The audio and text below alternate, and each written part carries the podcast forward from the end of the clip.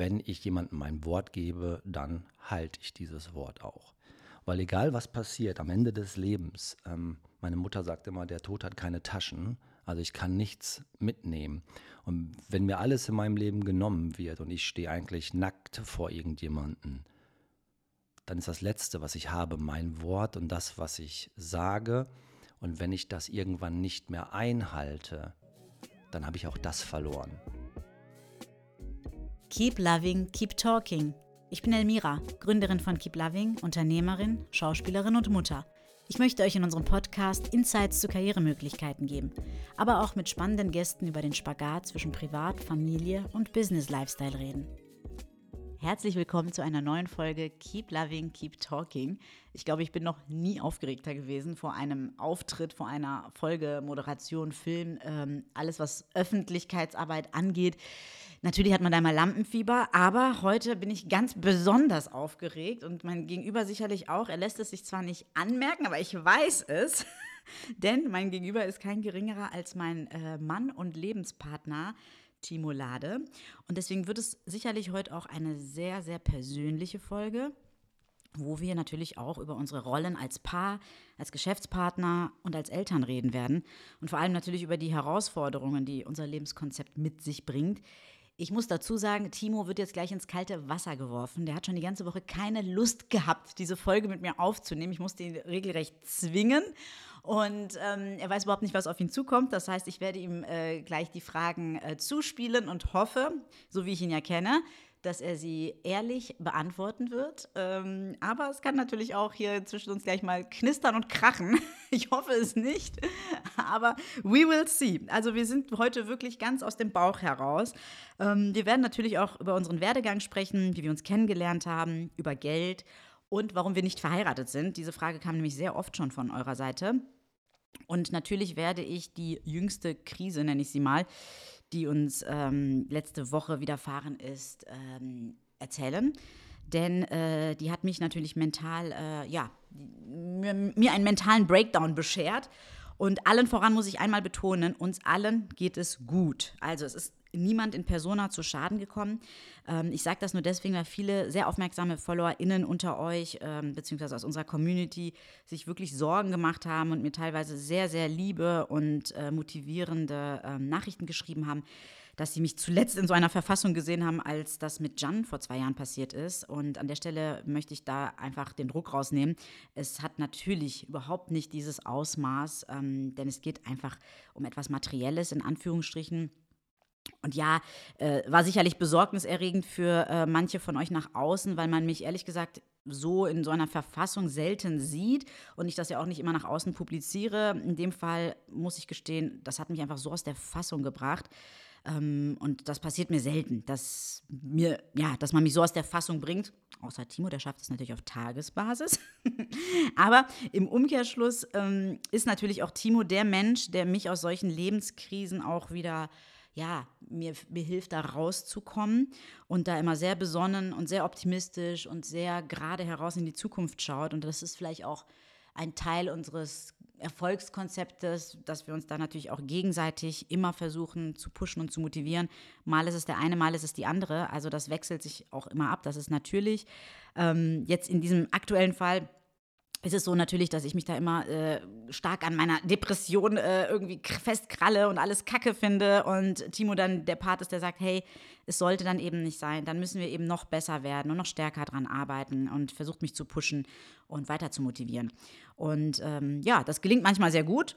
Ähm, oft fühle ich mich aber auch nicht verstanden, weil es in dem Moment natürlich für mich absolut existenziell ist. Und bevor ich jetzt viel drumherum rede, lieber Timo, du kommst gleich noch zu Wort. Ein Mann, ein Wort. Ich freue mich schon total. eine Frau, ein Wörterbuch. Ich merke schon deine äh, Begeisterung. Ja, die hält sich noch in Grenzen, Leute. Aber äh, ich werde schon einiges aus ihm rauskitzeln, versprochen. So, ich werde euch einmal erstmal kurz erzählen, was uns letzte Woche widerfahren ist. Und ähm, hoffe, ihr seid da nicht allzu enttäuscht, falls ihr mit einem großen Knall oder Drama gerechnet habt. Äh, wie gesagt, es ist gar nichts Weltbewegendes. Es ist nur so, vielleicht muss man dazu äh, ein bisschen ausholen, um den Hintergrund zu verstehen. Ähm, Timo und ich, wir haben die letzten zwei Jahre gefühlt ähm, eine Sieben-Tage-Woche gehabt. Also natürlich auch durch die ganze Situation mit und rund um die Pandemie war oder ist es so, dass wir einfach permanent unter Strom stehen, dass wir einfach ähm, ja, 200 Prozent oder sogar mehr arbeiten, als wir es ohnehin schon getan haben. Ähm, natürlich ist es einerseits unser eigener Anspruch, andererseits hat es natürlich auch die Situation mit sich gebracht. Und äh, ja, wir kommen einfach selten zur Ruhe und ich persönlich habe aktuell natürlich ähm, ein bisschen das Problem oder ein bisschen mehr das Problem, dass mir so ein bisschen dieser Ruhepol fehlt, dass mir diese Oase fehlt, wo ich mich mal zurückziehen kann, wo ich einfach mal runterkommen kann. Wir haben die letzten zwei Jahre auch so gut wie keinen Urlaub gemacht. Also der einzige Urlaub, den ich letztes Jahr hatte, waren fünf Tage ähm, in Holland und da hat es durchgehend geregnet. Und da hatte ich auch noch zusätzlich eine Kooperation mit on board. Das heißt, während äh, Timo und die Familie unterwegs waren, habe ich dann noch äh, vom, vom Zimmer aus die ganze Zeit noch gearbeitet und die Kooperation ähm, aufbereitet. Und anschließend, ähm, ich glaube, dann hatten wir noch fünf Tage, ähm, war das Malaga oder Mabea? Ich weiß es gar nicht mehr. Mabea. Mabea waren wir noch, genau. Aber das war auch nur so eine Hauruck-Aktion, weil ich im Anschluss direkt nach Berlin musste und da fingen dann auch schon meine Dreharbeiten an für die neue TV-Serie, die übrigens, ähm, ja, kleiner Spoiler am Rande, am 12. Äh, Mai im ZDF, 20.15 Uhr donnerstags ausgestrahlt wird. Ich freue mich, wenn ihr einschaltet. Ähm, genau. Also, ihr seht schon, ich rede hier ohne Punkt und Komma und bin ein Mensch, der von Natur aus sowieso schon rast- und ruhlos ist. Aber umso mehr brauche ich einen Rückzugsort. Und es ist so, die letzten Jahre ähm, ist es so, dass wir in unserer häuslichen Umgebung, wo wir leben, jetzt mittlerweile seit sieben Jahren leben. Wir sind hier eingezogen in die Wohnung. Ähm, da war ich im neunten Monat schwanger, ne, Timo? Genau. Genau, da sind wir hier hingezogen. Und das hat zu der Zeit auch alles gut gepasst. Ähm, mittlerweile ist es natürlich so, es platzt hier alles aus allen Nähten. Äh, die Wohnung ist keine Wohnung mehr, es ist nur noch ein Abstellraum geworden. Hier türmen und bergen sich Kisten und Kartons und teilweise, selbst wenn wir neue Möbel angeschafft haben, haben wir neun Monate gebraucht, um sie überhaupt aufzubauen weil uns A natürlich auch die Zeit gefehlt hat, der Raum gefehlt hat. Ja, vielleicht aber auch die Muße, ja. Ja, und die Muße und natürlich auch, weil wir einfach so viel gearbeitet haben. Und entsprechend ist es so, dass wir zu Hause oder ich persönlich zu Hause auch hier keine, mh, mm, ja, keinen Ruhepol habe. Und äh, wir natürlich zu dem Pensum, was wir ohnehin fahren. Und dadurch, dass wir sowieso schon 24 Stunden am Tag sehen, ertragen, miteinander arbeiten, lieben, streiten, hassen und das Kind noch äh, on top, ähm, fühle ich mich einfach in unserer häuslichen Umgebung schon lange nicht mehr wohl. Ähm, daher war oder ist das Ziel natürlich die letzten zwei, drei Jahre gewesen, ähm, uns häuslich zu verändern. Und ich suche schon seit geraumer Zeit für uns eine Immobilie zum Kauf. Ähm, natürlich geht damit einher, dass äh, das Ganze dann noch vergrößert wird. Und natürlich haben wir auch unsere Bedürfnisse. Sprich, wir sind jetzt nicht die Typen für ein äh, Reihenmittenhaus oder wie nennt man die? Reihenmittelhaus. Äh, also, ne, also jetzt nicht so diese Standardhäuser. Wir haben natürlich schon einfach gewisse Ansprüche. Wir wünschen uns ein freistehendes Haus, wir wünschen uns ähm, ja keine Schrägdächer, sondern ein Flachdach. Ja, das sind alles Luxusprobleme, bin ich oder sind wir uns sehr bewusst. Ähm, aber natürlich ähm, ist das etwas, wo ich äh, darauf hinarbeite und mich einfach extremst nachsehne. Und in der jüngsten Zeit war es so, dass wir tatsächlich vor circa drei Wochen eine Immobilie gefunden haben, die wirklich eine Traum, Traumimmobilie ist. Und ähm, ich, ihr müsstet das in Bildern sehen. Ich beschreibe es mal ganz kurz. Es ist ähm, eine Immobilie in Köln-Pesch gewesen mit Seeblick. Also das muss man sich einfach mal vorstellen. Das ganze Haus war zur Seerichtung ausgerichtet, sodass man wirklich ein Gefühl von Urlaub da hatte. Und äh, darüber hinaus war es ein Architektenhaus, ganz outstanding, ganz besonderer Baustil, also designtechnisch innen eine absolute Rarität und äh, ich habe gesagt, wow, das ist es. Und dann haben wir in einem Affenzahn innerhalb von zwei Wochen das Ganze versucht ähm, für uns zu gewinnen und einzutüten, haben äh, mit der Maklerin, mit dem Bauamt, äh, Eigentümer, Notar, Rechtsanwälten äh, innerhalb von zwei Wochen neben unserer eigentlichen Arbeit, die sowieso schon am Limit ist oder war, diese Aktion noch versucht zu stemmen, standen enormst unter Anspannung und Strom natürlich auch noch die Finanzierung mit der Bank und so weiter. Das Thema ist für uns natürlich auch komplett Neuland, muss man dazu sagen. Wir mussten uns in all diese Themenfelder noch in, in rasanter Zeit einarbeiten und ähm, haben das eigentlich erfolgreich geschafft. Und dann haben wir auch wirklich einiges in Kauf genommen. Äh, natürlich Kosten, die dadurch entstanden sind, Gutachter, äh, Notar. Wir haben sogar einen Samstag, glaube ich, einen halben Nachmittag den Laden sogar geschlossen, weil wir den, noch einen Termin mit der Maklerin hatten und das natürlich für als oberste Priorität äh, angeordnet haben, um diese Immobilie zu bekommen. Und nachdem das auch schon reserviert war und wir die Kaufzusage gemacht hatten und uns auch beteuert wurde von Seiten der Maklerin, äh, dass wir die Ersten sind und daher der Eigentümer sein Wort hält und wir die Immobilie auch kriegen, hat sie uns drei Tage vor dem Notartermin, nachdem alles schon unter Dach und Fach war, Finanzierung etc. pp., bekam ich Freitagabend per WhatsApp eine Nachricht, dass der Eigentümer die Immobilie einem, der ihm mehr angeboten hat, dann schon verkauft hat. Und da wurden wir vor vollendete Tatsachen gestellt, obwohl eigentlich alles mit uns arrangiert und auch schon ähm, ja, äh, abgewickelt wurde. Also das Ganze drei Tage vor Notartermin. So, jetzt wisst ihr erstmal, was passiert ist. Die Katze ist aus dem Sack. Ihr hört raus, es ist gar nichts groß Weltbewegendes. Aber natürlich ist es für mich emotional wirklich schon ein harter Brocken gewesen, weil ihr könnt euch das vorstellen, ich bin eine Frau, ich denke mich da emotional schon rein. Ich habe mich schon in diesem Haus äh, gesehen, ich habe mich da schon eingerichtet, ich habe unser Kind da aufwachsen sehen. Das ähm, Ganze ist einfach auch so traumschön von der Immobilie gewesen, dass ich natürlich jetzt auch weiß, okay, sowas nochmal zu finden, a, fast unmöglich. B, äh, wer sich auf dem Immobilienmarkt auskennt, weiß oder verfolgt ja auch sicherlich, dass die Zahlen gerade hochgehen, Zinsen steigen, Immobilien sind ohnehin nicht leicht zu kriegen, weil ne, Preise schon exorbitant teuer werden. Und ja, das hätte was werden können, ist es nicht. Jetzt habe ich ganz viel geredet. Jetzt lasse ich mal meinen Mann zu Wort kommen, weil ähm, während ich natürlich in meiner emotionalen Blase war und teilweise noch bin, das versucht habe zu verarbeiten, ähm, dass wir jetzt einfach mal wieder bei Null starten und weitere Jahre in dieser Wohnung aushalten müssen, versucht er mich dann natürlich immer äh, ja, raus zu manövrieren und mir vor Augen zu halten, so hey, es geht weiter, uns geht's gut. Aber Timo, wie siehst du das Ganze? Wie hast du überhaupt diesen ganzen Prozess empfunden? Mein Mann redet ja auch nicht viel, auch nicht mit mir. Ich hoffe, vielleicht redet er heute mit euch offener als mit mir selber. so, dein Part. Boah, ja, erstmal Hallo allerseits. Ähm, vielleicht der Mann der wenigen Worte, vielleicht heute Mann der vielen Worte. Ähm, ja, ich meine, wo soll ich da anfangen? Ähm, ich glaube, dass, also ich, A, weiß ich, dass du dich total auf diese Immobilie gefreut hast. Ich weiß, Entschuldigung, dass das, ja, dass dann vielleicht deine Emotionalität ähm, eigentlich fast wie so eine Liebesgeschichte gelaufen ist. Ähm, das hast du schön formuliert, weil das ist wirklich so, als hätte, ja. Und, und dann hat dir dann auf einmal jemand gesagt, auf den du dann einfach keinen Einfluss hast, so, ey, nee, ist doch nicht. Plus, es kann auch nicht revidiert werden. Ähm, ich glaube deswegen, also ich kann das schon nachvollziehen. Ich sehe das Ganze nur ein bisschen äh, logischer und ein bisschen realistischer, wobei ich da aber auch eine gewisse Emotionalität habe, weil das, was passiert ist, gegen einen Grundwert verstößt, den ich kulturell, privat, wie aber auch geschäftlich versuche immer zu verfolgen. Ähm, also ich finde es total legitim. Das ist ein, für viele Leute ist das einfach nur ein Geschäft.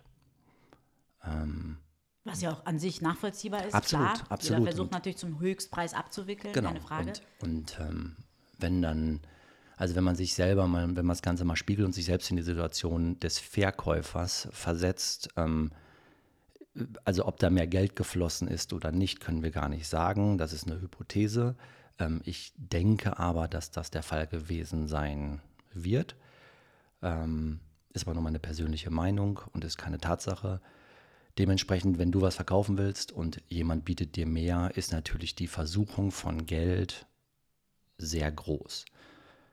In dem Fall ist es aber so, dass ich glaube, dass Geld immer ein schlechter Berater ist. Ähm, Geld ist für mich so ein bisschen, das ist Gift and Curse zur gleichen Zeit. Das ist immer, das ist Fluch und Segen gleichzeitig. Und deswegen habe ich zu Geld eine relativ ähm, gespaltene Meinung. So, also heißt für mich, jemand, es ist total okay, wenn jemand mehr bietet. Ähm, wenn ich in der Situation gewesen wäre, hätte ich wahrscheinlich auch zweimal überlegt und gesagt, ähm, im Fall der Fälle, ey, ähm, ich entscheide mich natürlich, ich kenne die das Gegenüber nicht, ich habe keine emotionale Bindung, ich, warum soll ich es nicht zum Höchstpreis verkaufen?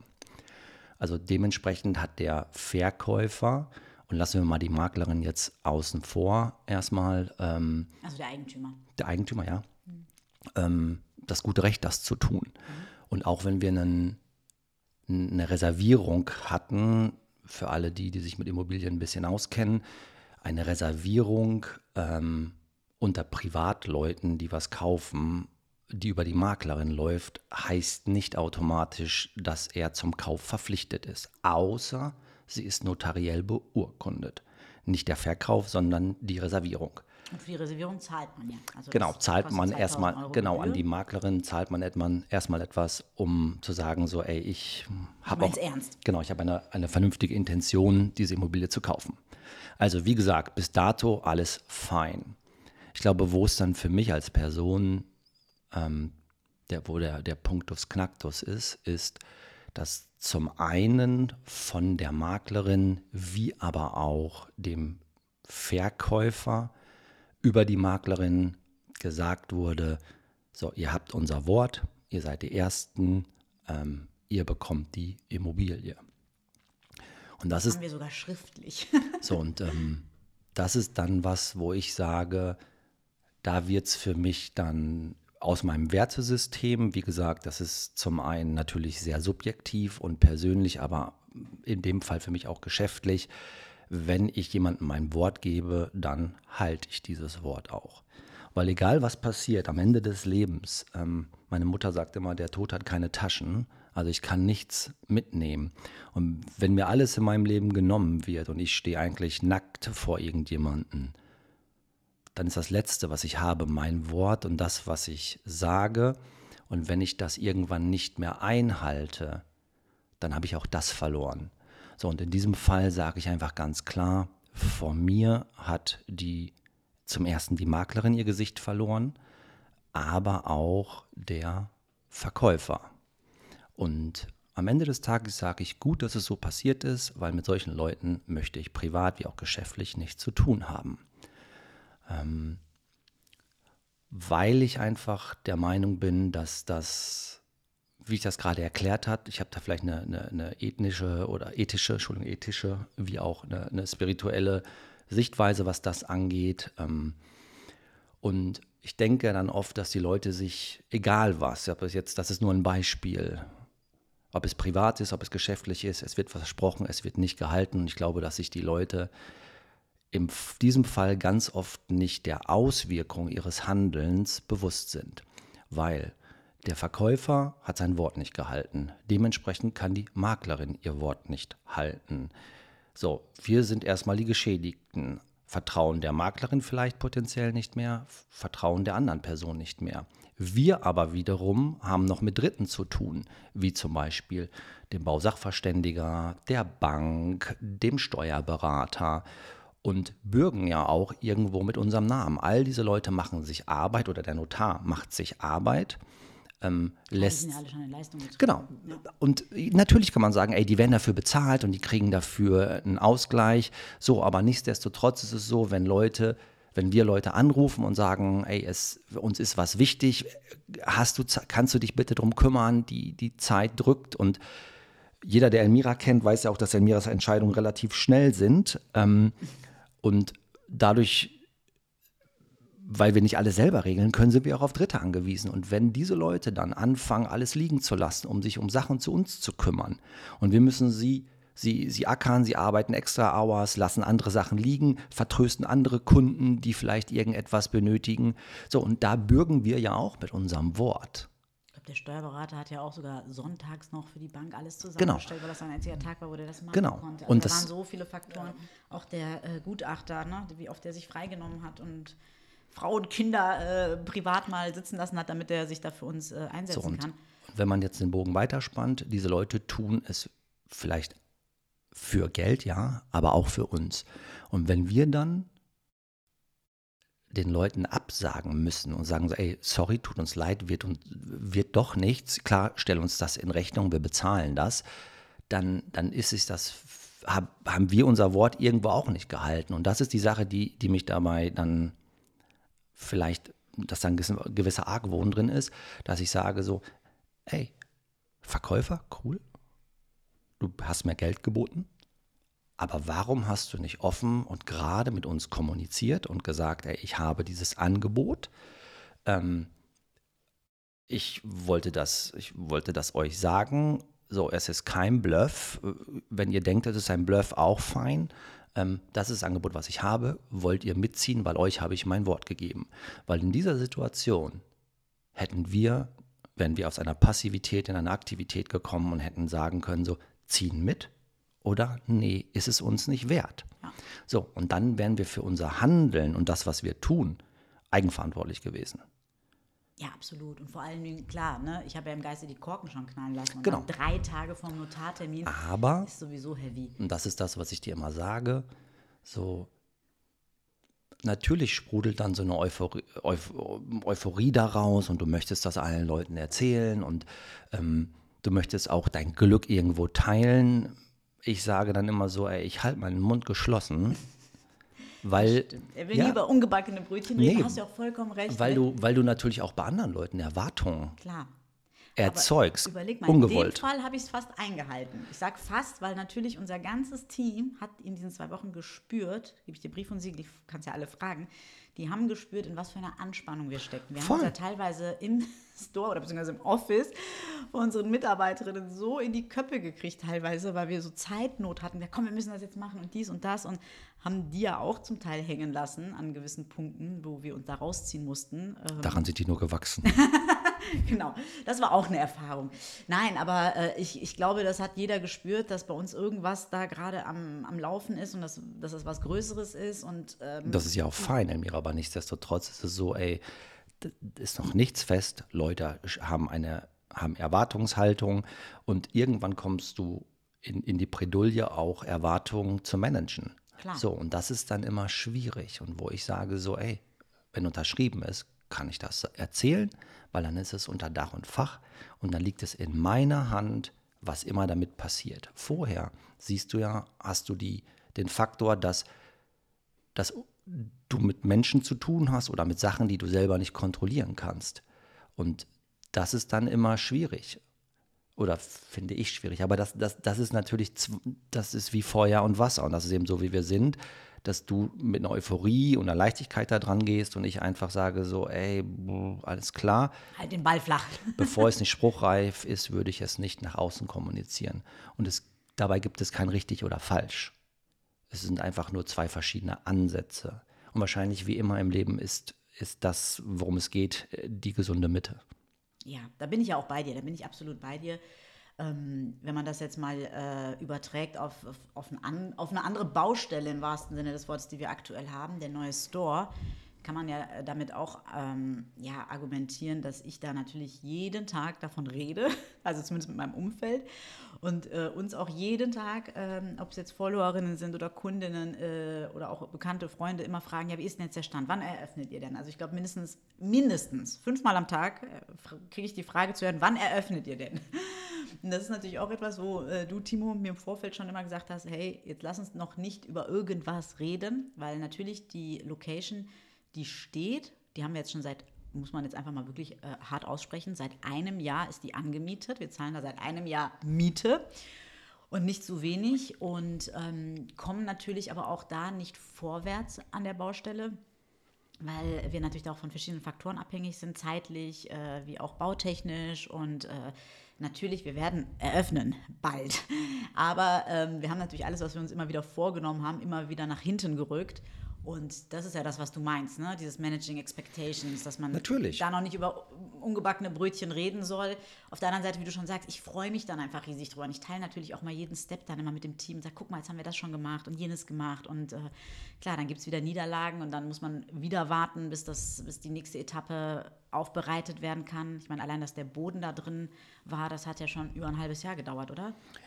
Ja, aber dann auch, weil also ich meine, das, du würdest ja sagen, ja, was kostet das? Also nur damit man mal eine Idee hat. Also der Laden hat 200 Quadratmeter ähm, und die Vorstellung, die Elmira hatte von dem Boden, war eine Sache, die ja, ja die auf dem Quadratmeter circa um die 200 Euro gekostet hätte. Bei 200 Quadratmeter, jeder, der von euch ein bisschen rechnen kann, sagt oder kann rechnen, dass dann allein der Boden um die 40.000 Euro gekostet hätte.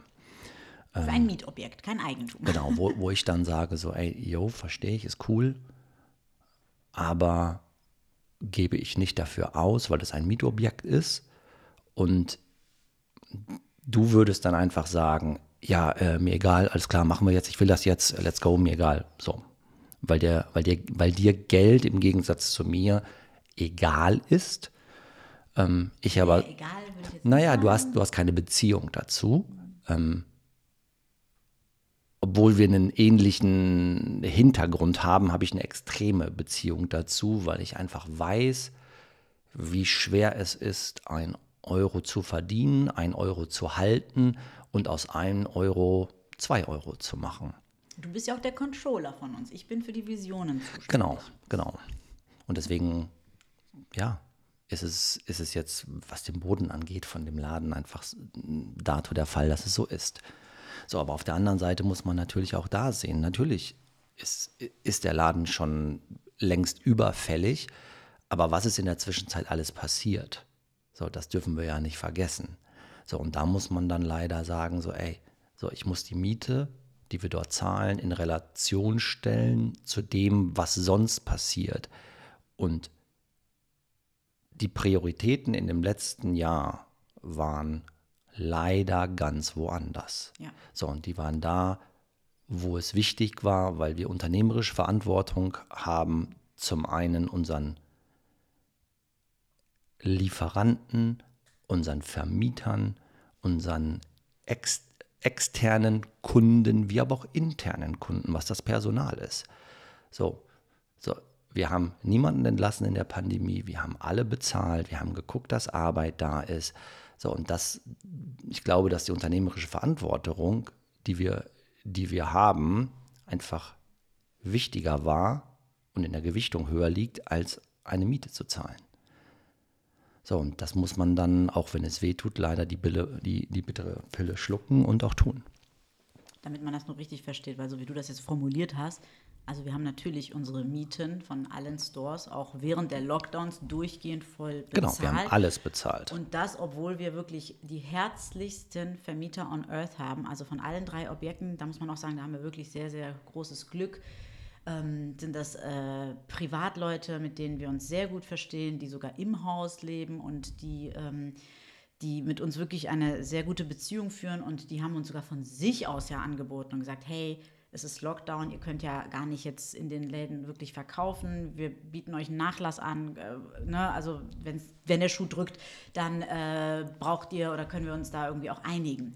Und wir haben aber von unserer Seite aus gesagt, nee, Leute, passt auf, wir zahlen das ganz regulär weiter. Solange wir es können, machen wir es. Weil das ist ja auch unsere Verantwortung. Da sind wir natürlich auch wieder beim Thema Geld. Wir halten unser Wort, würde ich jetzt behaupten.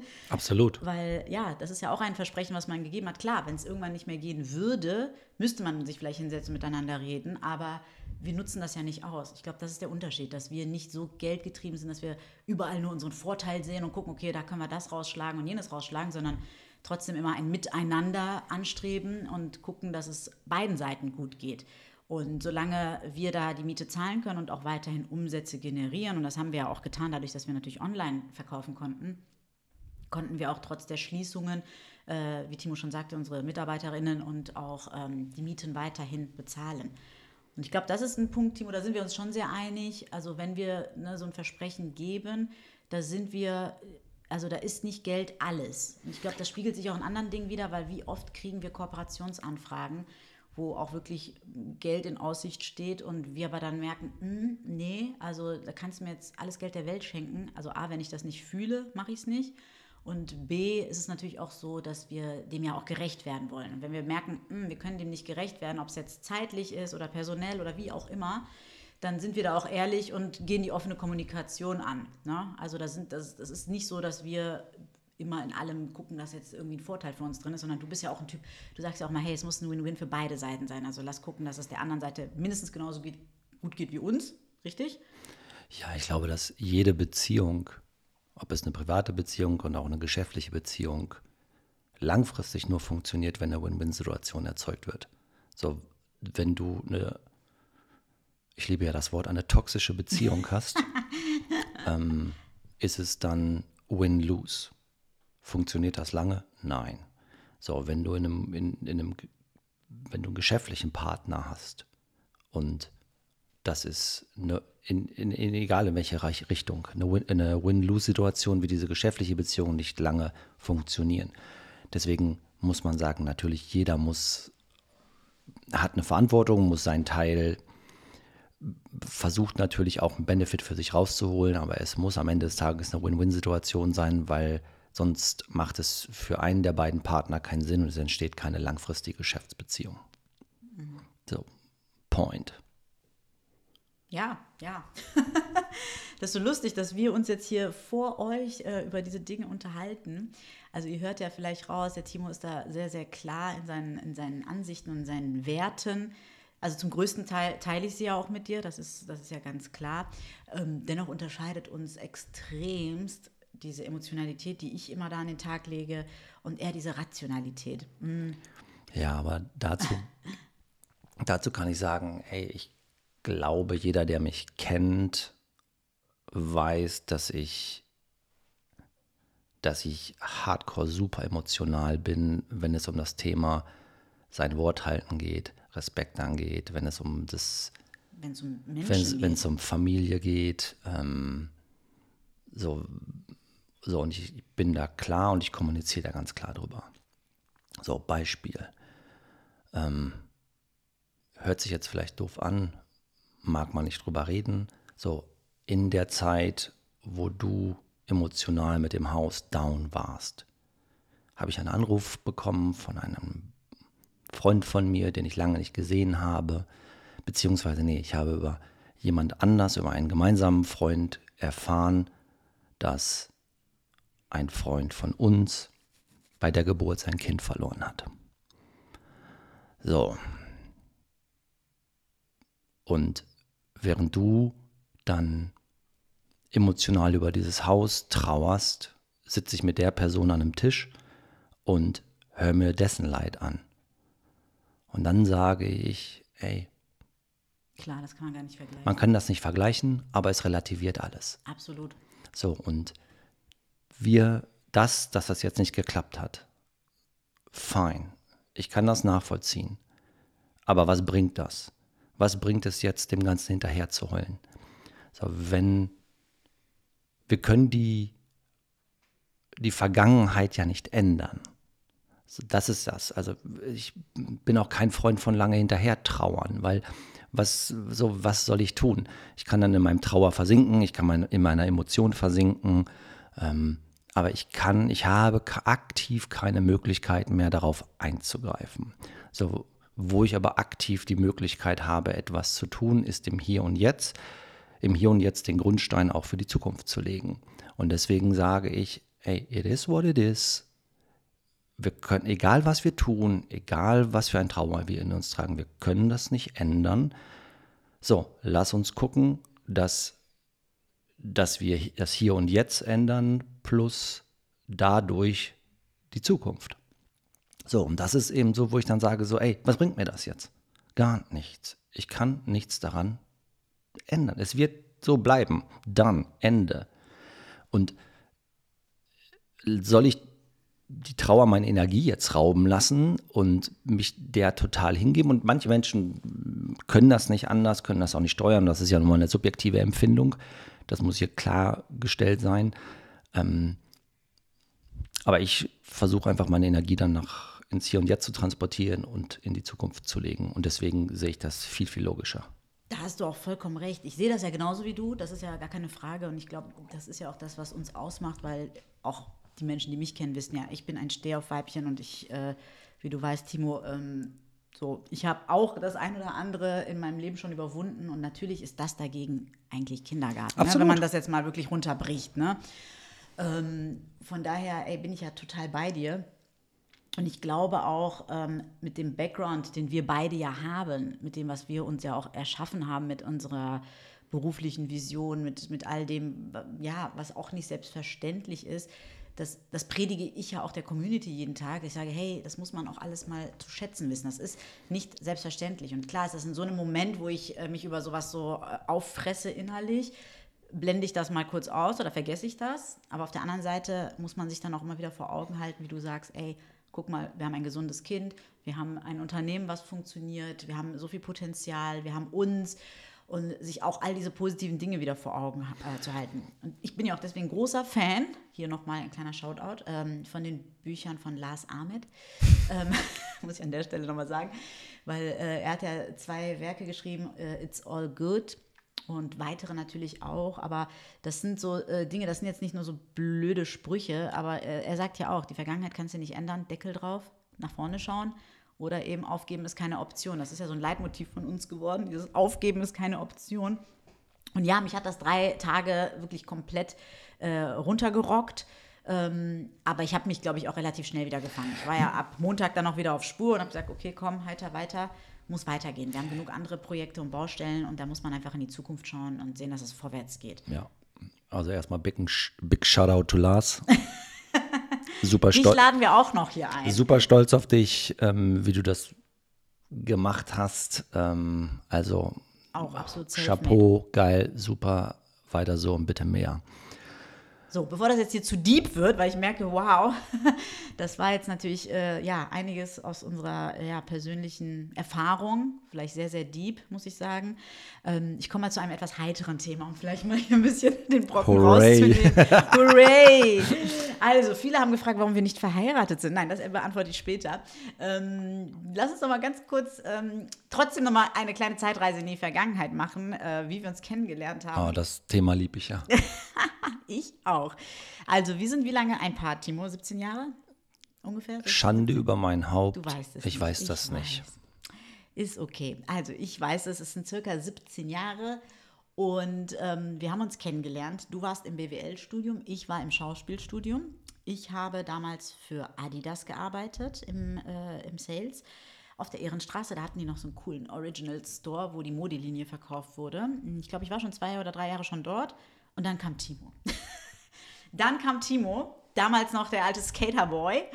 Ähm, und äh, hat dort angefangen. Und ich habe anfangs gar kein großes Interesse zu dieser Person gehegt und fand den auch ehrlich gesagt so ein bisschen doof. Ähm, also wir haben uns, glaube ich, oberflächlich gut verstanden, aber jetzt auch nicht wirklich eine nähere Basis zueinander gehabt. Ja, du hast mich immer angeguckt und. Ja, nee, klar, bildet er sich ein. Wishful so. thinking. Ja, ja, ja. Und dann, Leute, Klassiker, wirklich Klassiker, dann kam die Weihnachtsfeier. Erstmal muss ich dazu sagen, hatten wir gewichtelt und ich glaube, Timo hatte mich gewichtelt oder ich ihn, ich weiß es nicht mehr. Du mich. Du mich, ne? Ah, äh, ja. Und das, was er von mir bekommen hat, das hat ihn total erschüttert. Das fand er richtig scheiße. Da hat er nur gedacht, die spinnt ja wohl. Das kam schon mal als erstes. Also die beste Basis für eine Liebesbeziehung. Ähm, und dann im Anschluss, äh, ja, Klassiker, wir waren feiern. Ähm, etwas, was, uns, was wir heute selten tun oder auch nicht mehr tun. Ähm, wir waren feiern damals noch im Rose Club. Mhm. Ich glaube, den gibt es immer noch, ne, in Köln. Ich glaube, das war das einzige Mal, dass ich da drin war. Nee, ich war danach noch ein paar Mal mit meinen Mädels. Aber wir waren da drin. Wir saßen an der Theke und haben ganz, ganz viel geredet und getrunken und geredet und getrunken. Ich glaube, ich habe ihn mir dann ein bisschen schön getrunken. Und dann. Danke. haben die Kolleginnen und Kolleginnen schon Verdacht geschöpft. Die haben gedacht, was tuscheln die beiden da die ganze Zeit? Die haben den Braten gerochen, aber wir wollten das noch nicht wahrhaben. Dann haben wir leidenschaftlich getanzt und aus diesem Tanz wurde ein Kuss. Ja, und so nahm das seinen Lauf ich glaube, wir haben da noch ein Jahr lang versucht, in der Company das geheim zu halten, weil wir, weil wir so professionell sein wollten und äh, nicht öffentlich eine Beziehung haben wollten. Uns da, das war wirklich ein Katz-und-Maus-Spiel sondergleichen. Oh mein Gott. Und ich glaube, nach einem Jahr haben wir uns dann geoutet, ne? haben wir dann irgendwann gesagt, okay Leute, äh, wir müssen euch was erzählen. Und äh, das war so lustig, sag du es mal. Die wussten das schon alle. Unsere Chefs, alle. Alle ja, haben uns ausgelacht. Es war super. An, an dem Tag nach der Weihnachtsfeier oder ich glaube, wir haben, ich weiß gar nicht, wir haben donnerstags waren wir, hatten wir die Weihnachtsfeier ja. und ich musste Freitag arbeiten. Und ähm, ja, dann fragte mich auf einmal ein Arbeitskollege so, ey, hast du mit Elmira rumgeknutscht? Und ich so, nö, ich, hä, wie kommst du denn da drauf? Nein, das ja, und er so, oh, ich war voll, ja, ich war auch zu besoffen. Aber ich, ich habe irgendwie gedacht, ich hätte das gesehen, aber nee, dann auch nicht. Naja, und dann nach dem Jahr haben dann gesagt, so, okay, ey, it's fix. Ähm, dann können wir das auch nach außen erzählen. Und äh, lustigerweise haben uns alle ausgelacht und gesagt so, hä, das war doch schon super klar. Wir dachten, wir wären so Ja. voll secret und hätten das voll, äh, ja, Also meine, voll Schau unter Kontrolle. also meine Schauspielkünste sie gehen gegen null dann. Ja, dann bist du zu mir gezogen. Ich hatte damals noch in Sülz eine richtig schöne, schnucklige kleine Wohnung. Du hattest ja noch dein Studentenzimmer auf neun Quadratmeter. Und genau, dann ist Timo zu mir gezogen. Und ja, wie nahm das denn alles seinen Lauf? Also jetzt Kurzversion. Also wir waren mit dem Studium fertig. Ich bin als Schauspielerin dann erstmal am Theater Koblenz, war ich ja zwei Jahre fest engagiert. Ich bin immer gependelt, habe nebenbei gedreht, habe nebenbei im Einzelhandel noch weiter gearbeitet, immer wenn ich in Köln war. Mm, Du hast dann ein Angebot bekommen, damals von einer britischen Modemarke. Genau. Erstmal als Store Manager, richtig? Ja, genau. Und hast dann wirklich von Jahr zu Jahr hat er einen äh, Beförderungsschub nach dem anderen generiert, weil mein Mann einfach so eine Rakete ist, der wirklich dann in einer ja, 70-Stunden-Woche und äh, ja, vollsten Einsatz da einfach alles gegeben hat. Natürlich, klar, konntest du dich zu der Zeit auch richtig gut damit definieren, identifizieren. Du hast da viel gelernt, du hast da Ja, wir wurden einfach extreme Freiheiten gegeben oder Vertrauen geschenkt. das auch. Und zudem muss man sagen, du bist einfach ultra zuverlässig, äh, ultra äh, gewissenhaft, arbeitest Dinge strukturiert und sehr, sehr gut ab, kannst Teams führen, leiten. Und ich glaube, dann in deiner letzten Position warst du ja dann der Europa äh, Retail Director. Jo. Job. Wir sind dann auch nach London gezogen für zwei Jahre, haben wir auch dort gelebt, weil dort das, das Head Office saß. Und zu der Zeit, ich war noch ähm, immer noch ausschließlich Schauspielerin und habe nebenbei Einzelhandel gemacht. Ne? Ähm, genau, und dann kam ja irgendwann der Punkt, wo wir nach Köln wieder zurückgezogen sind. Und ich glaube, Timo war zu der Zeit dann schon zehn Jahre in der Company. Ja. Und ähm, ja, ich glaube, der Kinderwunsch war da noch gar nicht so, so da. Wir haben zwar so drüber geredet, aber jetzt auch nicht aktiv gesagt, oh, wir müssen jetzt Kinder kriegen. Ich glaube, das kam auch eher un- unerwartet spontan. ähm, aber dann hat Timo mich dazu bewegt, ein eigenes äh, Ding zu machen. Und natürlich aus der Natur heraus, weil ich Einzelhandel einfach schon seit zehn Jahren gemacht hatte, viele Erfahrung darin gesammelt hatte.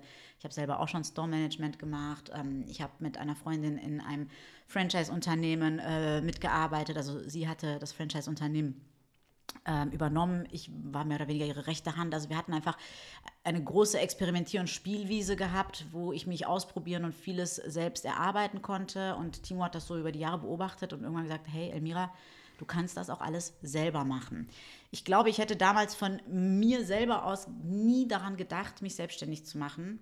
Also ja, vielleicht ist das so irgendwo, ein kleiner Funke war vielleicht da, aber ich hätte nicht den Mut und vielleicht auch nicht die, ja, die Initiative so ergriffen, Timo, ganz ehrlich. Also ich glaube, dass du schon ein ganz großer Motor warst, weil du das in mir gesehen hast und mich darin bestärkt hast und gesagt hast, hey, du kannst das, ähm, du kannst das alles selber machen, do it. Und ähm, du hast ja weiterhin in deinem Angestelltenverhältnis gearbeitet und mich darin aber trotzdem supportet, das zu machen. Und ähm, ja, irgendwann bin ich damit immer mehr schwanger gelaufen und bin es dann angegangen. Ja, ich glaube, dass das. mm, Ich erkläre mal die logische Herangehensweise. Also zu dem Zeitpunkt hast du ja fünf Jobs, sechs Jobs gleichzeitig nebeneinander gemacht. Also du hast, Und nicht, weil ich sie nötig hatte, sondern weil ich einfach Nee, so weil- weil es dann äh, dein und ruhloser Mensch bin. weil es dein Naturell ist. Sondern alles, was du tust, also alles, was du mit, alles, was du, du bist ja ein Lustmensch. Ähm, und du tust nur das, worauf du auch wirklich Bock hast.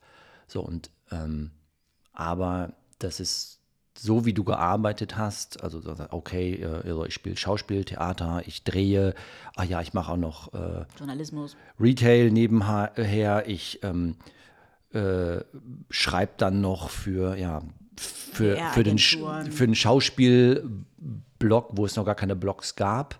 Äh, ich arbeite in einer PR-Agentur für Schauspieler. Ähm, ich engagiere mich noch im Bundesverband der deutschen Schauspieler. Ähm, und es war einfach, glaube ich, so, wenn man Man nannte mich ein Hans in allen Gassen. was heißt ein Hans in allen Gassen? Heißt aber ganz oft so, dass man alles immer nur so ein bisschen macht. Und jeder, der dich kennt, weiß, dass, dass du dann so einen Hyper, Hyperfokus entwickelst und dich super schnell in ein Thema anarbeitest und auch super gute Leistungen bringst. Und das ist eigentlich so wie oft, oder das ist eigentlich, das ist eigentlich der Blueprint für jemanden, der kreativ arbeitet. Die meisten Kreativen springen von Projekt zu Projekt und oh, das finde ich noch cool, das finde ich noch cool und hier mache ich auch noch ein bisschen. Und ähm, ich glaube, der verlieren sich dann teilweise auch in den ganzen Projekten. Und das, was ich gesagt habe, ist ja einfach nur so, guck mal, das machst du alles, lass uns das mal in einen Trichter packen, lass uns das mal verdichten und lass mal gucken, was wir, was wir daraus machen können. Und die eigentliche Idee war ja folgende, dass ich zu dem Zeitpunkt schon gesagt habe, da war dieses ganze Female Empowerment-Thema noch gar nicht so big, dass ich gesagt habe, ey, guck mal, du mit dem, was du hier tust, das ist cool, aber das ist es auch nicht richtig safe. Weil es ist, du spielst Schauspiel oder du machst Schauspiel, du kannst davon leben, du kannst davon gut leben. So, was ist aber, wenn es nicht mehr der Fall ist? Und das kann ja auch ganz schnell passieren, dass auf einmal dich, da du nicht mehr besetzt wirst in Filmen, du am Theater nicht mehr gesehen wirst, äh, weil ja, klar, ist immer Glücks. Äh, genau, Sache. genau, ist einfach ein kreativer Beruf. Mhm. So, und ähm, das war so der Herangehenspunkt, dass ich gesagt habe: so, ey, guck mal, wenn das nicht mehr der Fall ist, dann brauchst du ein zweites Standbein. Dann brauchst du ein zweites Standbein. Und ich bin ein ganz großer Freund von Unabhängigkeit. Und das hat auch mit dem Thema Geld zu tun, weil Geld für mich auf Papier gedruckte Freiheit bedeutet. So, was, was der Fall ist, wenn wir mal in der Retroperspektive zurückgucken, aus deiner Schauspielklasse, wie viele Leute sind dann da, die von dem Beruf ausschließlich noch leben können? Mhm. Das sind sehr wenige. So, und es ganz oft ist es so, und wenn man sich in dieser Branche auskennt, ist es so, dass der Schauspieler wie ein Künstler heraus, der möchte spielen. Wenn er aber nicht die Angebote hat, dann, dann geht er auch für, verkauft er sich meiner Meinung nach ganz oft auch unter Wert und hasselt dann rum, ähm, um möglichst schauspielen zu können, hat aber so gar nicht die Freiheit. Und mein Ansatz war, ey, wenn du ein zweites Standbein hast zu deinem Schauspiel, dann bist du auf die, Be auf, auf die Besetzung durch Caster, Produzenten, Redakteure erstmal nicht angewiesen. So, und du, weil du es nicht für das Geld tun müsstest. Du könntest sagen, nö, ich finde die Rolle nicht gut, ähm, ich fühle das nicht, brauche ich nicht. Jemand, der nicht die Wahl hat, Weil er davon seine Miete bezahlen muss. Genau, klar. sagt so, oh, ja, ich, ist jetzt vielleicht nicht das Ding. Oder wie du zum Beispiel auch irgendwann gesagt hast, so, ey, ich möchte keine Kopftuchrolle spielen, weil ich nicht in dieser ganzen Maschinerie der, der ethnischen Nische, weil ich da kein Teil von sein will. Das ist eine Freiheit. Aber das ist eine Freiheit, die du dir erlauben kannst, weil du ein zweites Standbein erwirtschaftet hast. Aus diesem Grund denke ich, dass es für gerade Leute in kreativen Berufen extrem wichtig ist, ein zweites Standbein zu haben. Weil das ermöglicht ihnen potenziell Nein zu sagen, mhm. auch Nein zu Geld zu sagen. Ja. Auf der anderen Seite aber auch zu, zu, zu, Projekten, die zum Beispiel low budget sind, die aber künstlerisch sie sehr stark reizen, Ja zu sagen, weil sie nicht angewiesen sind darauf, aus diesem Projekt Geld zu ziehen, weil das Geld aus dem zweiten Standbein kommt. Klar, dann kann so. man es als Charity sehen, sagen, ich wirke damit. Ja, oder als künstlerische Freiheit. So. Privat persönlich äh, gut finde und äh, habe aber kein, kann mir das erlauben, auch drei Wochen ohne Geld zu genau. spielen, so, weil genau. ich da einen Background habe. Und du hast Freiheit. Mhm. Und zum anderen war es dann so, dass natürlich all das, was du gemacht hast, ähm, irgendetwas zu promoten, irgendwas aufzubauen, ähm, so, und deine Leidenschaft war immer Einzelhandel, war immer mit Leuten zu kommunizieren, Leute happy zu machen, für Leute da zu sein und ja, sich um andere Leute zu kümmern. Und deswegen war es dann so, dass ich gesagt habe, ey, auch Einzelhandel da kannst du das alles vereinen. Das Absolut. hast du gesagt, ne? Weil ich war ja zu der Zeit, ich weiß es noch, ich habe ja auch in dieser ganzen PR-Schiene auch sehr viel und engagiert gearbeitet und das hat mir auch super Spaß gemacht, muss ich sagen. Weißt du ja selber. Ähm, aber das war natürlich sehr nischig. Das war natürlich auf diese ganze Film-Fernsehbranche bezogen und da, für die habe ich ja auch die ganzen Artikel geschrieben und Beiträge und hier und da. Ähm, aber natürlich hattest du recht damit, dass du gesagt hast, hey, das kannst du auch alles in dein eigenes Projekt ähm, einpflanzen und für, für deine eigenen Visionen verwirklichen. Plus, das ist der Faktor, dass du unabhängig bist. Ja. Absolut. Ja, wie bist du dann dazu mir gekommen? Das müssen wir vielleicht auch noch mal kurz äh, einleiten, weil Timo hat ja dann nach wie vor äh, für, das, für das britische Brand gearbeitet. Und ich glaube, Keep Loving existierte zu der, schon, äh, zu der Zeit schon zwei oder drei Jahre. Genau, ich habe das parallel mit dir nebenher gemacht. Genau, du hast mich nebenher unterstützt, neben deiner 70-Stunden-Woche die ganze Woche unterwegs sein und äh, parallel sind wir auch noch Eltern geworden. Also das kam ja alles auf einmal. Das ist ja wie Murphy's Law. Also ich habe ja wirklich ähm, den Store, den ersten auf der Severinstraße gegründet. Da kam schon das Kind parallel. Du warst nonstop unterwegs. Dann hatte ich noch drei Hauptrollen im ersten Jahr, als das mhm. Kind geboren wurde. Also ich war dann auch noch irgendwie äh, drei, vier Monate unterwegs, fünf Wochen in Wien drehen, dann drei Wochen in Hamburg, dann nochmal zwei Wochen in Berlin und überall das Kind mitgenommen. Immer im, im Wechsel äh, Oma oder Schwiegermama dabei als Nannies. Und das haben wir auch irgendwie gewuppt, wobei ich bis heute nicht weiß, wie ich das überlebt habe. Das war auf jeden Fall eine harte Zeit. Das war eine harte Zeit, weil Stillen am Set Kind äh, zehnmal die Nacht aufstehen, um 5 Uhr morgens wieder Abholung zum Set. Und also das war schon auf jeden Fall eine Hyperbelastung. Also ähm, muss ich nicht nochmal haben. Aber wir haben es irgendwie gerockt. Wir haben es geschafft und trotz all dieser äh, Krise, also Krise ist jetzt das falsche Wort, äh, all, trotz all dieser ganzen Anstrengungen und Herausforderungen haben wir es oder ich es trotzdem geschafft, dass dieses Unternehmen auch weiter gewachsen ist ähm, Sprünge gemacht hat, dass es immer beliebter wurde, dass wir eine Community aufgebaut haben, die gewachsen ist. Und irgendwann waren wir an einem Punkt oder auch ich an einem Punkt, wo ich gesagt habe, okay, ich brauche da Unterstützung. Ich kriege das alleine nicht mehr hin mit Kind und Kegel und allem. Und du warst natürlich gleichzeitig an einem Punkt, wo du auch nach zehn Jahren Angestelltenverhältnis auch gemerkt hast, puh, die Luft ist raus. Ich, ähm, ich, ich fühle das nicht mehr, ich sehe das nicht mehr. Mhm. Und da haben wir uns dann ernsthaft überlegt, okay, sollen wir Keep Loving zusammen weitermachen. Natürlich war das für dich ein sehr großes Opfer, weil du hast da einfach Karriere gemacht, du hast deine eigene Karriere äh, für meinen Mädchentraum geopfert sozusagen. Und man muss ja auch dazu sagen, Keep Loving ist natürlich ein frauenaffines Unternehmen. Wir äh, führen hauptsächlich äh, Damenbekleidung und bei uns arbeiten überwiegend Mädels und Frauen. Und für Timo war das natürlich absolut Neuland, weil er vorher natürlich eher, eher ich würde jetzt behaupten, männerdominiert gearbeitet hat. Also in deinem Unternehmen waren ja doch eher Männer zugange, oder? Ja. Ja, also teils, Also teils, sagen wir es so, die, aber die, die so Bordriege, ich glaube, außer Marketing und HR war alles maskulin besetzt. Ja. Ähm, so, es war ein Männerbrand. Ähm, so, ja, da, und dann kamst du in diesen Weiberhaufen und hast gesagt, oh Gott, oh Gott, jetzt muss ich hier erstmal aufräumen. jetzt muss ich hier erstmal Struktur reinbringen. Bis heute sitzt er immer hinten im Büro und hat seine Kopfhörer auf, weil er das Geschnatter von uns Mädels nicht hören kann, wenn dann vorne wieder, ah, ich war da und da aus und hier meine Periode Zu viel Information. und da äh, Boyfriend und Too much information. Nein, aber also wir sind ja wirklich ein lustiger und sehr, sehr ähm, schöner Haufen, würde ich behaupten. Ähm, aber klar, für dich war es eine absolute Umgewöhnung, würde ich sagen.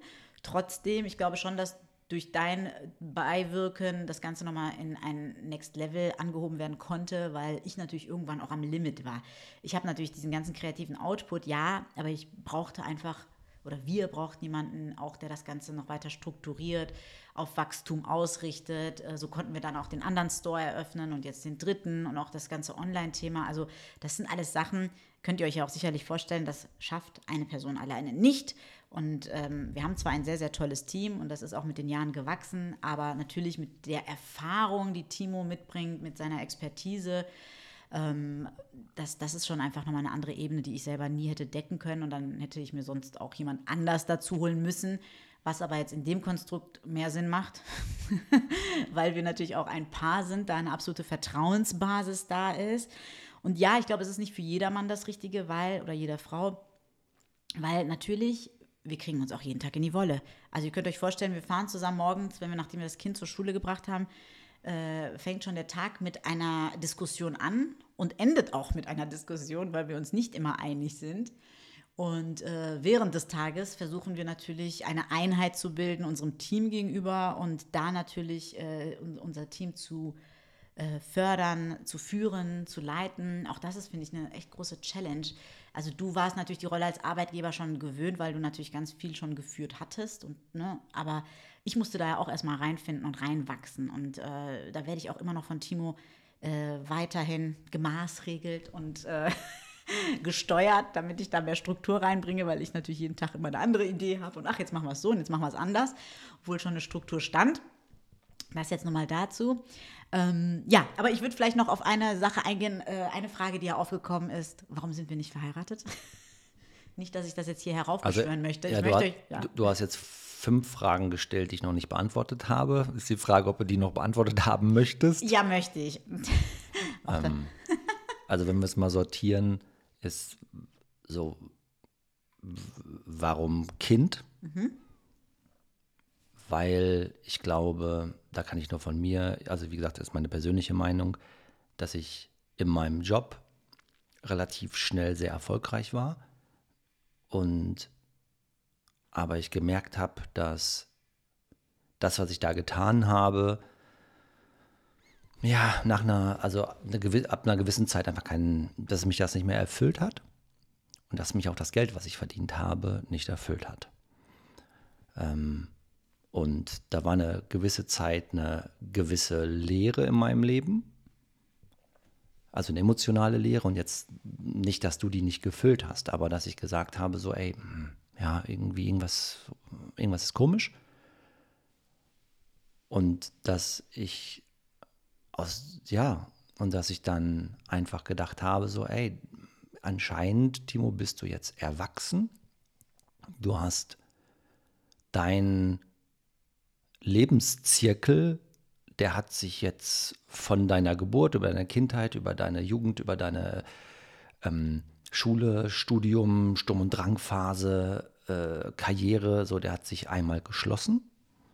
So, ich fühle mich bereit dafür ich fühle mich bereit, die, diese Verantwortung aufzunehmen und mh, mm, ja, diese Verantwortung habe ich vorher schon erfüllt, weil ich habe noch drei jüngere Brüder, um die ich mich relativ stark gekümmert habe. Ähm, aber da war der Zeitpunkt, wo ich gesagt habe, so, ey, so, jetzt bin ich ready und jetzt kann ich auch ein Kind bekommen. Und dann hast du mir das Kind geschenkt und es ist das Beste, was in meinem Leben bis dato passiert ist, weil ich einfach durch dieses Kind die Möglichkeit habe, mein, mein eigenes Leben als Kind nochmal zu durchleben, in der Form von, dass ich mit dem Kind einen Schneemann baue, auf den Spielplatz gehe, auf einer Rutsche bin, äh, einen Kindergeburtstag feiere. Und natürlich erinnert man sich an seine eigenen, an seine eigene Kindheit und man hat einfach die Chance und das Privileg, das selber nochmal durch die Augen des eigenen Kindes durchleben zu können und natürlich auch das, was in, in, seiner, in seiner eigenen in seinem eigenen Werdegang in der Sozialisierung vielleicht, was man selber nicht so cool fand. Hier hat man jetzt die Möglichkeit, es nochmal versuchen, besser zu machen und dem Kind was zu geben, was man vielleicht selber gar nicht so bekommen hat und man sich gerne gewünscht hat. So, und letzter Punkt war auch, so ein, ein Kind zu bekommen, weil ich einfach gedacht habe, so, ey, das ist für deine Mama und auch für meine Mama glaube ich, das Größte, ein, ein, ein Kind zu bekommen. Ein Enkelkind. Ein Enkelkind zu bekommen ähm, und in der Familie der Erste oder die, die Erste zu sein, die, die auch seinen Eltern oder seinen, seiner Mutter ähm, sowas auch nochmal schenken zu können. Man muss dazu sagen, kurz vorher ist ja auch dein Vater verstorben. Mhm. Und ähm, das ist ja auch etwas, was mit Kreislauf zu tun genau. hat. Ne? Ein Leben geht, ein Leben kommt. Also irgendwie war das Timing auch so, so schicksalhaft, würde ich behaupten. Absolut, absolut. Und auch für deine Mutter natürlich auch was ganz, ganz Besonderes, weil ähm, ich meine, deine Mutter müssen wir nicht von reden, ist eine Löwenmutter, die hat äh, alles oder die tut alles für euch. Aber klar, sie hatte vier Jungs zu Hause. Ne? Yes. Und jetzt lebt sie alles, Fünf Jungs. alles, was sie äh, mit einem Mädchen gerne ausgelebt hätte. mit unserer Tochter aus. Genau. Also hier ist wirklich Glitzer und Lametta und Pink und Rüschen und alles, was das Mädchenherz begehrt. Darin geht die total auf. Und das ist auch einfach schön zu und sehen. Und das ist dann auch wiederum das Schicksal. Ich bin mit mit meinem Vater zusammen waren wir sechs Jungs zu Hause. Ich bin nur unter Jungs groß geworden. Ich habe nur unter, in, in, einem, in einer männerdominierten Branche gearbeitet. Oh, deine arme Mama. Genau, und jetzt wird mir eine Tochter geschenkt, was für mich natürlich eine ganz neue Welt eröffnet und ich das Privileg habe, jetzt die weibliche Welt durch die Augen eines Kindes erfahren zu können. So, das zu dem Thema Kind. So, zu dem Thema Keep Loving, warum ich dort eingestiegen bin, ähm, ist einfach so, es hat auf einmal was Geschäftliches. Es wurden, es wurden in dem Unternehmen Entscheidungen getroffen, die ich nicht unterstützt habe. In deinem alten Unternehmen. Genau. Die, wie soll man sagen, wo ich gesagt habe, wo ich gesagt habe, so, ey, das, das hat Auswirkungen auf mich, das hat Auswirkungen auf meinen Namen, ähm, das hat Auswirkungen auf geschäftliche Beziehungen, die ich eingegangen bin für das Unternehmen. Und da war es so, dass nach der zweiten Entscheidung, die getroffen wurde, die sich für mich falsch angefühlt hat, ähm, ich gesagt habe, so, ey, passiert das nochmal, ähm, biege ich es nicht nochmal gerade, sondern dann muss ich leider gehen, weil es sich für mich nicht richtig anfühlt und ich das Gefühl habe, dass, dass mein Name und das, was ich tue, damit ähm, negativ behaftet wird. Das war dann so. Die Leute wussten dann auch, was sie sich eingestellt haben und deswegen habe ich gesagt, so, ey, nee, tut mir leid, hier ist meine Kündigung. Ich gucke, dass wir einen Nachfolger finden, dass er eingearbeitet wird. No bad blood. Ich, ich lasse keine, keine verbrannte Erde. Ähm, ich bin aber weg. Und ihr seid ja bis heute auch in einem alles guten gut, Kontakt. Ey, alles also das cool. muss man wirklich sagen. Also Absolut. Wir hinterlassen nie verbrannte Erde. Du hast das wirklich und- ganz gerade raus, offen kommuniziert. Und das ist ja auch was, was dich ausmacht, dass du immer eigentlich ehrlich und transparent bist. Ja, so und dann war so, dass, dass wir dann zum Glück Keep Loving bis dato so aufgebaut hatten und ich einfach gesagt habe, so okay, Ich stürze mich in mein Fortune Unglück. favors the brave, okay, dann lass uns mal gucken, dass wir das Kind strukturieren, es hat Potenzial, ähm, let's do it. Und Ja. zusätzlich hat es mir natürlich viel mehr Freiheit gegeben, die ich auch mit dem Kind verbringen kann. Das stimmt. Also was die interne Organisation angeht, wäre es auch anders gar nicht gegangen, weil du durch den alten Job ja natürlich nonstop unterwegs warst. Und so, das muss man wirklich sagen, ähm, auch wenn wir wenig Zeit haben, weil wir doch sehr viel arbeiten, ähm, sind wir natürlich viel flexibler im Handling mit unserer Tochter Voll. und allem, was wir ja drumherum einfach gestalten müssen. So, letzte Frage. Warum wir nicht verheiratet sind, Genau. weil Also man muss dazu sagen, es ist jetzt nicht so, dass ich das von ihm herausfordere. Ne? Also ihr, ihr werdet euch gleich wundern, was ich selber für eine Haltung dazu habe. Aber äh, fang du erst mal an. Also für mich, das, also da sind wir wieder beim Anfang. Wenn ich jemanden aktiv sage, ich bin mit dir zusammen, ähm, du bist meine Frau, du bist mein Freund, du bist mein Partner, werde ich alles in der Welt tun, dass das so bleibt. Bevor das auseinandergeht, werde ich, werde ich alles getan haben, um es gerade zu biegen. Und ich brauche keine Zeremonie, die sagt, du bist meine Frau. Weil wenn ich dir das sage und du bist die einzige Person, die das zu interessieren hat, dann ist es set in stone, das ist zementiert. Ähm, ich kann, und du weißt, dass ich immer sagen würde, so, ey, ich werde alles tun, um das aufrecht zu erhalten. Es kann den Punkt geben, wo, wo das nicht der Fall ist. Äh, wir sind alle nur Menschen und das ist das Menschliche ähm, dass, dass, dass wir auch, auch Sachen manchmal nicht einhalten können vielleicht, aber wenn ich was nicht einhalten könnte, wüsste ich, könnte ich in den Spiegel gucken und sagen, so, ey, du hast alles getan, um das gerade zu biegen und, und aufrecht zu erhalten. Und deswegen brauche ich das nicht. Ich plus, und dafür, ey, don't hate me, ich habe das Gefühl, dass eine Hochzeit heutzutage extrem, Überbewertet wird. ja, und einfach so eine Zurschaustellung von etwas ist. Ähm, klar sagt man so, ey, ich will meine, meine Freude und dieses erfreuliche Ereignis mit meinen Liebsten teilen. Aber wenn wir mal ehrlich sind, ist das so wie so ein Geburtstag feiern. Ähm, es ist so viel Hackmack, den du regeln musst, den du organisieren musst. Und am Ende des Tages hast du an diesem Tag, der eigentlich für dich und die andere Person, und wenn man eine Familie ist, vielleicht noch für den engsten, engsten, engsten Kreis relevant ist. Und man hat nur Stress, weil man einem Ideal gerecht werden will. Und das ist für mich totaler Schwachsinn. Ja. Also so, das, das brauche ich nicht. Und wenn man, also wenn wir irgendwann mal heiraten sollten, wenn wir beide das fühlen und uns darauf einigen, dass wir das gerne machen wollen würden. Dann machen wir das heimlich, ohne geht- dass das irgendjemand weiß. Weil es keinen etwas angeht. Also vielleicht auch nochmal aus meiner Sicht, weil das ist jetzt nichts, was Timo mir jetzt da irgendwie aufdrückt. Das ist tatsächlich etwas, wo wir echt beide dasselbe Empfinden haben und das finde ich großartig, weil ähm, man mag es nicht meinen, aber ich bin auch nicht so der romantische Typ. Also ich brauche jetzt keinen Ring, keine Hochzeit, keine Feier und all dieses ganze, es hört sich jetzt böse an, so meine ich das nicht, aber diese Gefühlsduselei, um der ganzen Welt zur Schau zu stellen, dass wir jetzt ein Paar sind. Also das ist ja, wenn man es jetzt runterbricht, für uns ist das so. Ich äh, respektiere natürlich alle Menschen, die gerne Hochzeiten feiern und äh, daraus äh, was Schönes kreieren möchten. Also bitte, bitte jetzt nicht angegriffen fühlen da draußen. Wir sagen ja nur, dass es für uns persönlich sich nicht richtig anfühlt. Und ähm, ich finde mittlerweile natürlich auch, es ist ja auch ein Riesengeschäft geworden. Ne? Diese Absolut. ganze Wedding-Szenerie natürlich auch extrem aufgeblasen durch Instagram. Natürlich, klar, wissen wir alle, wir leben ja alle auch davon.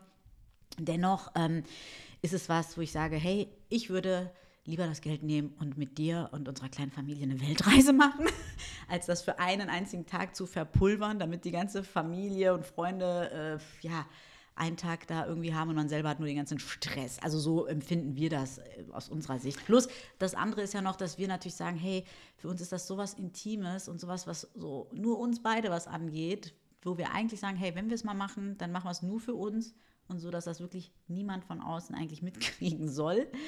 Aber es passiert eben nicht aus jetzt irgendwelchen ja, romantischen Gründen, sondern vielleicht ne, ist es eher so, dass wir sagen, okay, wir müssen auch Dinge vielleicht auch regeln oder also auch da wieder ganz pragmatisch, eher gesagt. Oh, hier, du in, entmystifizierst ent- das total. Ja, tue ich. Sorry, dass ich so unromantisch bin, Schatz. ja, aber ist ja so. Ich meine, wir haben ja in letzter Zeit auch immer wieder darüber geredet, Mensch, wenn uns mal was Ja, passiert, klar. äh, ne, Kind, alles, was, ne, was man so hinterlässt, so, das ist alles noch nicht geregelt. Ne? Wir haben einfach so viel, was wir da auch noch aufräumen müssten. Ähm, äh, intern und das ist natürlich, ist uns bewusst, dass eine Hochzeit sowas ein wenig vereinfachen würde. Und das wäre so mit ein Grund für uns. Denn das, wie gesagt, das ist jetzt total unromantisch, das so auszudrücken, aber es ist leider so.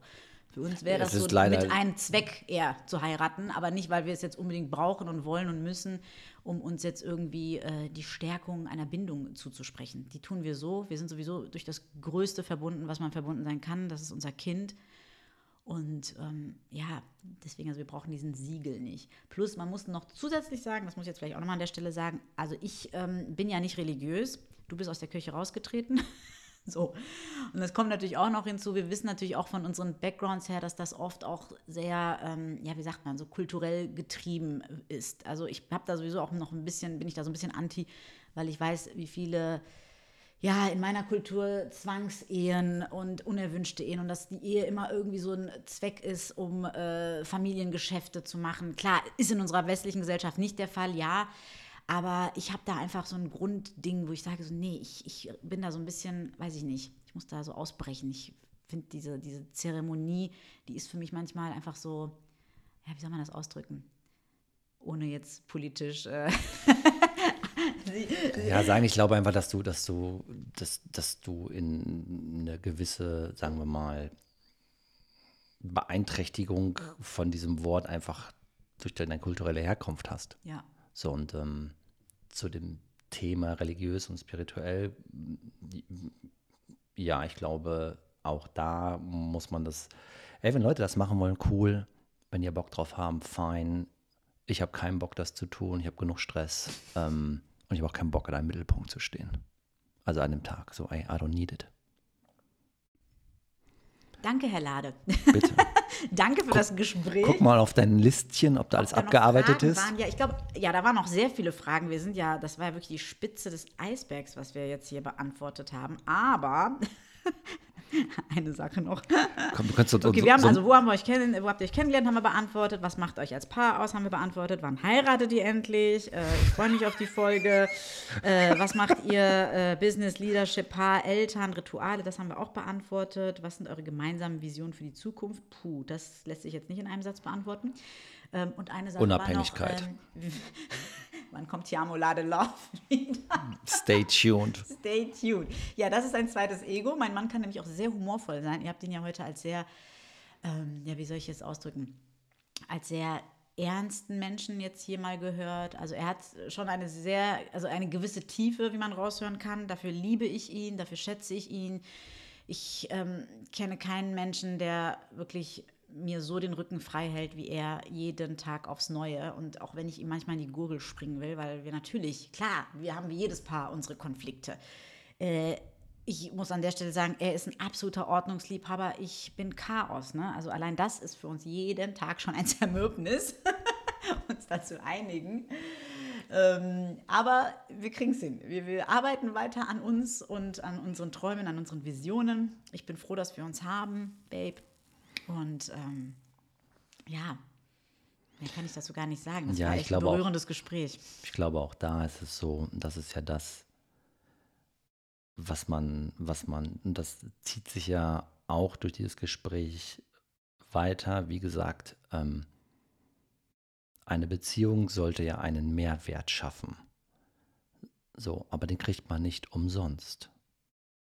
Und ich glaube, dass in unserer heutigen Zeit sich alle Leute, also viele Leute, ihre, ihre, sich selber zu wichtig nehmen und auch ihre persönlichen Bedürfnisse zu wichtig nehmen weil das muss eine Win-Win-Situation sein und eine Partnerschaft ist ja aus eins und eins nicht zwei, sondern drei zu machen. Und wenn man sieht, dass, dass, man, in, dass man zusammen etwas Größeres als man selber ist, erschaffen kann, dann ist das, ein, ist das was Cooles, ist es was, was man zu wertschätzen muss. Und wie gesagt, wie alles im Leben nichts ist umsonst. Ähm, man muss da rein arbeiten, buttern, machen, tun. Ähm, das Leben ist nie ein Sprint, es ist immer ein Marathon. Und wenn man am Ende des Tages sagen kann, so, ey, das ist cool, trotz all diesen Zerreißen, trotz all den Auf und Ab, ähm, ich glaube, dann kann man sagen, ey, ich habe Glück im Leben, ich weiß das wertzuschätzen, und das alles ist es mehr als wert. Und ich glaube, wir sind froh, dass wir nicht mehr tindern müssen. dass wir diese, diese Generation nicht durchlaufen müssen, darüber bin ich sehr happy. Danke, mein Schatz. Danke für sehr, deine Offenheit. Sehr Danke, gerne. dass du das alles hier heute ähm, ja, mit, mit einer Öffentlichkeit geteilt hast. Weil ihr wisst ja, ich bin ja eher die Frontsau und Timo ist eher im Hintergrund. Der mag ja zu viel Aufmerksamkeit um seine reale Person gar nicht. Bei Tiamo Lade Love ist es was anderes. Das ist mein alter Ego. Das ist ein alter Ego und da haben wir einfach Spaß dran. Das machen wir wirklich just for fun, beziehungsweise er und Jan. Aber ähm, jetzt in dem Fall von uns beiden äh, werdet ihr auch sicherlich gemerkt haben, es gibt ja selten Fotos mit uns beiden. Also klar gibt es ab und an welche, aber selbst da muss ich ihn immer zu treten und zwingen. Macht er sehr ungerne. Und weil er auch gestellte Dinge nicht mag. Also wenn, dann muss es spontan wirklich ehrlich entstehen. Aber alles, was so gestellt ist, ist nicht seins. Oder inszeniert ist in dem Fall. Und ähm, ich bin froh, dass ich dich habe. Und äh, ich bin froh, dass ich euch da draußen habe oder wir, weil ohne euch wäre auch all das nicht möglich. Also unser Erfolg ähm, beruht ja auch darauf, dass wir auch da wieder eine Win-Win-Situation haben. Wir geben Absolut. euch was und ihr gebt uns was. Und es ist nie eine Einbahnstraße. Und ähm, ich glaube, das, das sollten wir alle zu schätzen wissen. Wir freuen uns wahnsinnig, wenn euch dieses äh, lange Gespräch gefallen hat wenn ihr es weiterempfehlen mögt, wenn ihr es teilt und shared, weil ähm, wir möchten natürlich gerne diesen Podcast, ähm, aus dem wir jetzt natürlich äh, ja, keinen Umsatz generieren oder so. Ähm, das ist für uns auch einfach eine Plattform mit euch, nochmal einfach deepere Themen ähm, zu thematisieren und wir würden das auch gern weiterhin tun, aber wir freuen uns natürlich, wenn ihr das auch weiterhin ja, hören mögt und uns da unterstützt, also indem ihr äh, das weiter teilt. In diesem Sinne, ihr Lieben, keep loving und bis ganz, ganz bald. Wir sehen und hören uns. Bye, bye. Ciao. Und falls euch unser Keep Loving, Keep Talking Podcast gefällt, freue ich mich natürlich sehr über eine positive Rezension hier auf Apple Podcast oder Spotify. Das sind die Sternchen, die man anklicken kann. Das ist immer super hilfreich, um so ein Format zu unterstützen. Und natürlich freue ich mich auch über jegliches Sharen in den sozialen Medien. Verlinkt dabei gerne unseren keeploving.live und keeploving.keeptalking Insta-Account. Die Links findet ihr hier in den Show Notes. Und ja, ich freue mich, wenn wir uns bald wieder hören, wenn ihr einschaltet, uns empfiehlt. Ähm, sowas motiviert mich natürlich auch mal sehr, weiter am Ball zu bleiben. Bis ganz bald.